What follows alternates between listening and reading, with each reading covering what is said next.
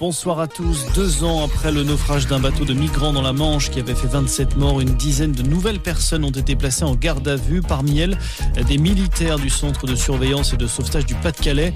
Dans ce dossier, les autorités françaises sont soupçonnées d'avoir été appelées la nuit du drame à une quinzaine de reprises sans avoir répondu à temps. Les familles des victimes demandent aujourd'hui réparation et un dédommagement financier pour inaction. Ils s'appelaient Manon, Paul et Steven, les trois policiers morts dimanche à Villeneuve d'Ascq dans un accident de la route provoqué par un chauffard qui était ivre et positif aux stupéfiants. Un hommage national leur a été rendu aujourd'hui à Roubaix en présence d'Emmanuel Macron, le chef de l'État qui a salué la mémoire de ces trois enfants de la République qui avaient choisi de servir la nation selon ses mots. Le président de la République a ensuite décoré les trois policiers de la Légion d'honneur à titre posthume.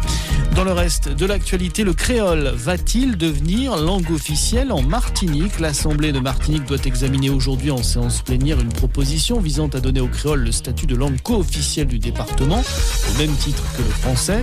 La collectivité territoriale souhaite à terme rendre obligatoire l'enseignement du créole dans tous les établissements scolaires de l'île, ce qui devra d'abord être validé par l'État par le biais d'une loi. Attention, plus que quelques heures pour remplir votre déclaration de revenus sur Internet si vous habitez dans les départements numérotés entre 1 et 19, de l'Ain à la Corrèze. Vous avez jusqu'à minuit ce soir pour vous rendre sur le site Les Français de l'étranger sont aussi concernés.